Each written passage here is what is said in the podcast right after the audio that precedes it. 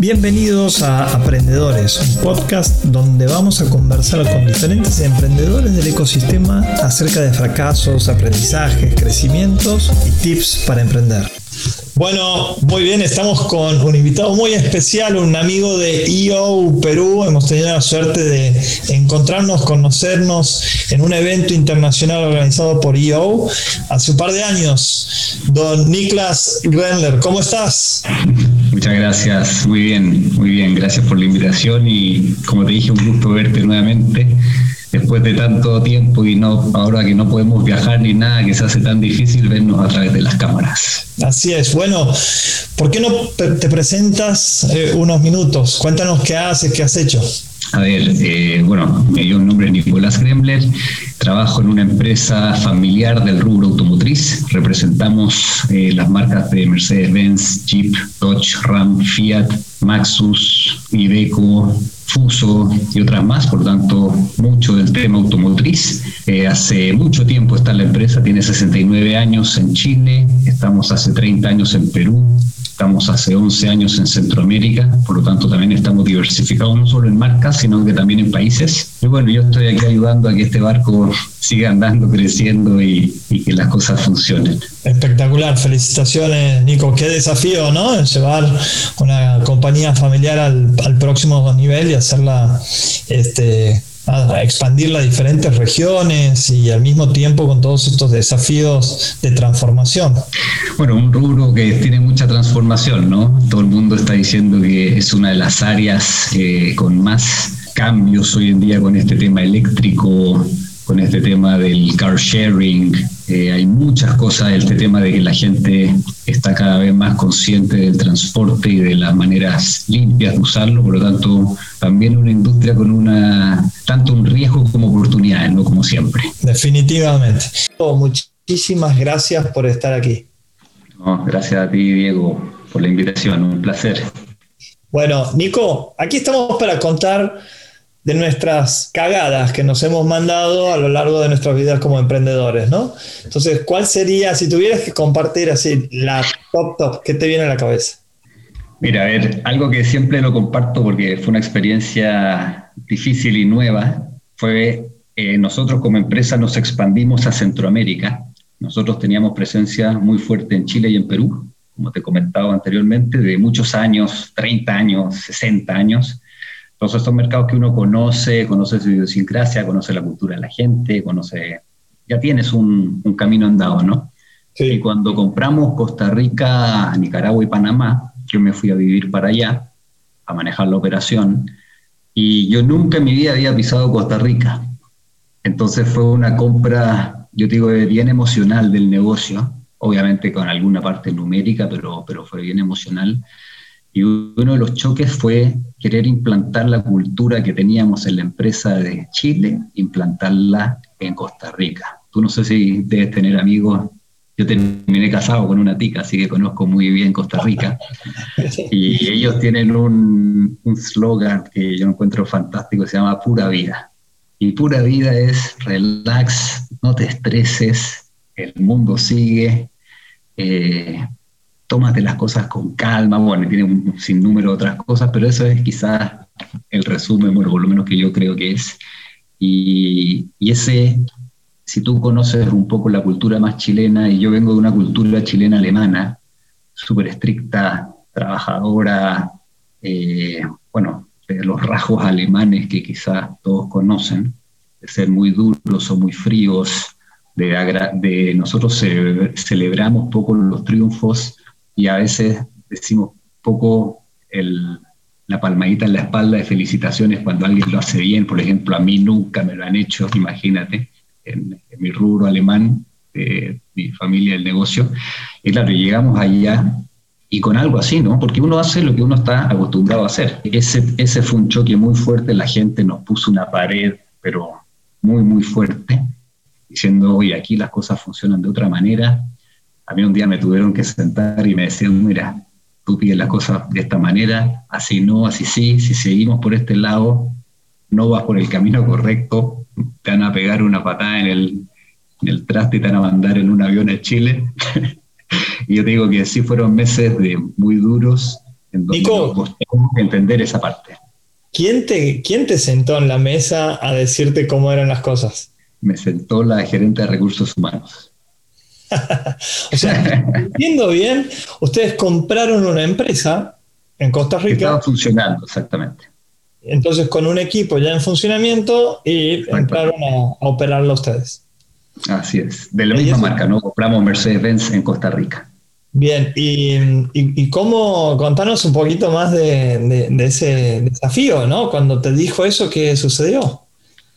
No, mira, al final eh, también uno, por lo menos yo soy joven, entonces entendí súper rápido que tenía que hacer un switch importante, eh, tanto en mi manera de ser, mi manera de pensar, mi manera de decir las cosas y obviamente también traspasarle, porque yo no estaba solo, sino que fuimos un equipo que fuimos desde Chile y hacer una, un trabajo con mi equipo, decir, oye, ¿sabes qué? Tenemos que trabajar esta parte, tranquilizarnos en esto, eh, seamos más pura vida en otras cosas.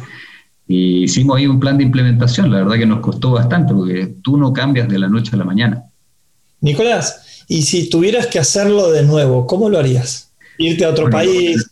Lo haría mucho más, mucho más humilde, quizás, eh, iría también eh, con los ojos y oídos mucho más abiertos, no tanto a implementar cosas, sino que entendamos, veamos cómo se hacen las cosas. Quizás también pediría una asesoría. Cuando, por ejemplo, cuando entramos a otro país o estamos analizando otros países, ya estamos metiendo mucho más estas variables de idiosincrasia, maneras de negocio, que nos cuenten un poco porque todos los países tienen manera de hacer negocio distinta. Me imagino que Argentina debe ser muy distinto al Perú. Eh, entonces, eso sí lo recomendaría de, entender un poquito más esa parte de cómo hacer negocios localmente con locales, porque nosotros siempre vamos a ser extranjeros. Y el local, cuando habla con un local, es distinto que si habla con un argentino, con un peruano, con un chileno, ¿no? Entonces, eso, y como te digo, eso, trataría de entrar más, más a escuchar yo era joven, yo tenía 27 años y llegué queriendo cambiar el mundo y la empresa y bueno, me, llevé un buen golpe. El aprendizaje de tu vida. Uno de los buenos e importantes que he tenido. De los cuales han salido, ha salido familia también, entonces. Exactamente, imagínate. Muy bien, muy bien, de eso se trata. Salí bien, espero que haya entendido. Sí, muy bien. Sigo 10 años casado, así que todavía me aguantan. Sí, lo importante no es la, cantidad, sino la calidad. Es que me digas eso que. Es verdad, eso es verdad. Pero también puedo decir que la calidad es muy buena. La calidad es muy buena, al estilo Tico. Otra cosa que has aprendido, entonces. Nico, eh, este es un espacio para emprendedores. Vos, eh, ¿cuáles son? Me decías que estás volviendo a emprender ya con tus amigos y demás. Contanos cuáles serían los tres tips o aprendizajes más importantes que tengas para los emprendedores en general? Que ya estén emprendiendo sobre todo, ¿no? Sí, perfecto. A ver, uno que yo creo que es fundamental para los que no parten 100% solos, que hoy día yo creo que cada vez hay más este tema de querer compartir y ser cofundador o tener un socio. Yo diría en la elección del socio. Yo creo que eso es fundamental a veces nos llevamos muy por las emociones, no, nos llevamos bien, somos plata, somos amigos, pero una cosa es ser amigo y otra cosa es meter plata en un negocio. Entonces yo te diría, uno, un buen tip es conocer muy bien a tu socio y hablar súper claro de cómo lo quieren hacer, las expectativas, que estén súper alineados, cuánto tiempo vamos a invertir y no ver ninguno, cuánto, en cuánto tiempo creemos que vamos a tener alguna utilidad esos temas creo que son importantes. Y, cuando digo conocer el socio es que comparta ciertos valores y ciertas, eh, yo diría, atributos que sean similares, ¿no? Yo ahora estoy partiendo algo con dos amigos que son amigos, pero estamos teniendo algunas dificultades en algunas cositas eh, que es entendible, porque cada uno es, tiene este ADN de querer emprender, de tiene su ego, quiere implantar su posición. Entonces, ese, ese sería uno de los tips que te puedo dar. Ah, en el tema este de emprender con amigos, ¿tienes alguna recomendación específica más allá de lo que acabas de decir, de las expectativas, de alinear a todos, de tener la comunicación bien en claro? Bueno, y lo otro es estar dispuesto también a ceder, ¿no? Siempre ser muy flexible en eso. Eh, estar claro que si, si, te está yendo una sociedad, no sé, de 50-50 o 33, 33, 33 cada uno, uno tiene que aprender a ceder y facilitar ciertas cosas que a veces uno no quiere, pero que cree que alguna relación o algún futuro puede tener. Eso te diría que también es importante de no ser un encasillado en lo que tú crees, sino que también tener un poquito de flexibilidad. Como digo, eso es una vivencia que te estoy comentando de que estoy viviendo en este momento con un emprendimiento que estamos haciendo con dos socios eh, y que lo puse así. Y lo otro es también entender que esto es un negocio y que no puedes tomarte las cosas personal. Eso creo que también es importante. Qué bueno. Muy bien, este es el primer tip. ¿Cuál sería el segundo tip? Segundo tip para emprender.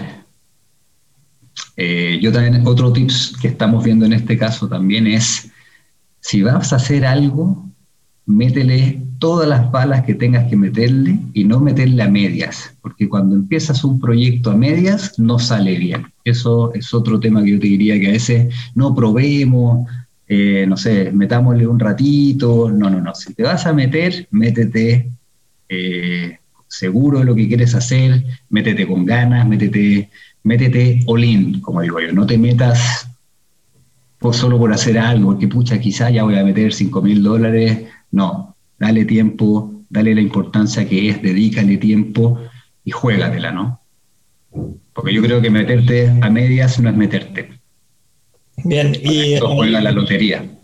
Justamente eh, conectado con el punto de tener los socios, también que entre todos tengan conversado cuál va a ser el aporte de cada uno, por qué tiempo, etcétera, ¿no? Bueno, eso, y, también definir muy bien los roles de cada uno, ¿no? porque cada uno es bueno en ciertas cosas, es malo en otras, que eso también se aclare bien, decir, oye, ¿sabes qué? Yo soy bueno para esto.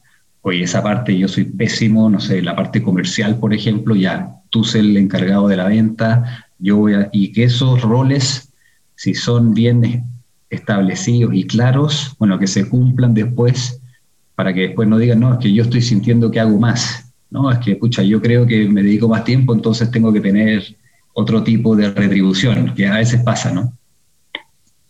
Vos sos una persona que tienes tu mundo corporativo, estás en, una empresa familiar y aparte estás emprendiendo con amigos. ¿Cómo es eso de meterse a full si es que estás a full en otro lugar? ¿Cómo, cómo lo buena pregunta, buena pregunta. En mi caso, lo que hemos definido es eh, contratar una persona para que se encargue del día a día de la operatividad, porque como tú bien dices, a veces el tiempo es limitado. Y cuando me refiero a meterse a full es, si vamos a hacer, no sé, vamos a representar una marca y vamos a traer unos productos de China o Suecia, país, invéntale, no partir, oye, vamos a partir con cinco para ver qué es, no, nosotros tenemos que hacer un estudio de mercado, ver el potencial del mercado, definir claramente las metas que queremos, qué market share queremos atacar, cuánta plata tenemos que invertir en marketing, cuántos leads tenemos que generar para tener ventas y de acuerdo a eso ir por el pescado, ¿no? Decir, ya, yo quiero un 5% de ese mercado y hacer una estrategia bien hecha, un plan, pero no decir, oye, traigamos 10 relojes eh, y veamos si al público le gusta. No, eso es lo que digo que eso para mí sería ir muy tímido, muy a media, sino que, oye, si vamos, vamos Espectacular. Bueno, ¿te queda un tercer tip grande para compartir con emprendedores? El tema del financiamiento, ¿no? Creo que ese es importante. Es muy distinto eh, financiar dependiendo de cada billetera que tenga cada socio. Yo digo, a, los que nos cuesta el dinero, meter 10 dólares o meter 100 o meter 1000 nos cuesta igual. Entonces, en ese sentido, ver eh, fuentes de financiamiento, buscar apoyo tercero, no meterse a veces con capital propio. Eso creo que también podría ser un tip que te puede aliviar mucho tu estrés o tu, tu manera de empezar. Cuando entras con tu propio patrimonio, eh, quizás estresas mucho más eh, la empresa en los comienzos que tratar de ver algo que te dé más, más holgura o más, más aliento, porque siempre los primeros meses son los más duros. Tienes que crear todo tienes mucho gasto, tienes mucha inversión y tienes poco ingreso. Entonces, tratar de tener ahí un aliado en esa parte. ¿Y eh, entonces vos buscarías desde el momento cero una inversión? No, no, no el momento cero. Yo diría cuando, la cuando el proyecto ya tenga una mínima base, decir, oye, sabes que este es el producto, este es el plan, este es el mercado que yo quiero llegar, tener obviamente algunas alianzas con algunas, bueno, en el caso nuestro estábamos viendo unos productos a, comercializar, tener algo que te afiance eso en una segunda etapa lo del financiamiento. En, en una primera no, porque quizás no tienes nada, no es muy gaseoso. Pero ya cuando tienes algo más montado y dices, ya, vamos a dar el go, que no sea el 100% de tu patrimonio, algo de tu patrimonio tienes que poner, pero también tratar de buscar algo de, un financiamiento externo. Y hoy día también hay muchas organizaciones y entidades que te lo pueden dar, entonces, tanto gubernamentales como privadas. Entonces, hay que saber tocar puertas y, y compartir ese riesgo. ¿Qué tiene que tener un inversor, un emprendedor para ser invertible? Un lindo proyecto, una linda idea. Yo creo que al final, en nuestro caso, si yo te invitara a ti mañana y decir, oye Diego, ¿quieres invertir en esto? Te tengo que proponer algo primero que tú creas que tiene valor, que, vas a poder aportar en algo. Y nosotros en este caso estamos haciendo algo bien bonito, que estamos haciendo un pool de productos y, ser representantes de ciertas marcas que tengan un compromiso social y eh, del mundo. En el caso de, estamos viendo una marca de relojes, que el día de mañana ojalá la podamos llevar a Argentina, mm. que por ejemplo son, son fabricados solamente con plástico reciclado del mar entonces creemos que esos, esos, esos valores o esos propósitos a veces pueden ayudar mucho a, que un inversor quiera. No es decir, sabes que esta gente aparte que es un negocio, porque todo, todo tiene que tener una retribución, también tiene un componente social o ambiental que, que me hace clic. En ese caso, también estos relojes tienen componentes metálicos de la guerrilla de las armas que quitan en El Salvador, por ejemplo. Entonces, eso es algo que nosotros estamos tratando también meter dentro de la ecuación y parte de las utilidades queremos reinvertirlas en algunas ONG de educación que creemos que en Latinoamérica hace tanta falta y si podemos poner un granito de arena, bienvenido. ¿Cómo ves ese, finalmente, cómo ves ese mundo de la inversión de impacto? Yo veo que cada día va a ser más importante y una responsabilidad. Creo que todos aquí estamos para ayudar. Entonces, creo que tiene mucho potencial. Genial. ¿Y los emprendimientos de impacto, cómo los ves en Latinoamérica? Mira, cada vez hay más. Eh, creo que tenemos todavía mucho por hacer, pero, pero yo creo que tenemos que todos sumar e ir exigiendo ciertas cosas. Por ejemplo, nosotros estamos tratando de, con los proveedores que tratamos, por ejemplo, en el tema automotriz tenemos mucho tema de aceites y cosas, entonces nuestros proveedores que cumplan con unas medidas medioambientales para reciclar esos aceites, eh, etcétera, etcétera. Entonces ya vas viendo que tú lo vas incorporando en tu día a día y, bueno, si todos lo empezamos a hacer, al final esto es como una cadena, ¿no? Que se va repitiendo y, tú lo puedes, le puedes sacar mucho provecho también. Nicolás, ha sido un placer enorme, gracias por toda tu sabiduría eh, compartida y por tu generosidad. No, de pues. Muy, muy fuerte. Ojalá que en algo podamos ayudar y te deseo un tremendo éxito en este programa. Muchas gracias Diego y gusto verte. Igualmente, chao chao. Esperamos que hayas encontrado valor en estos aprendizajes y te esperamos para nuevos podcasts. Te recuerdo que puedes escuchar en Spotify, Apple Podcasts, Google Podcasts, YouTube y visitando nuestra página web diegonoriega.com.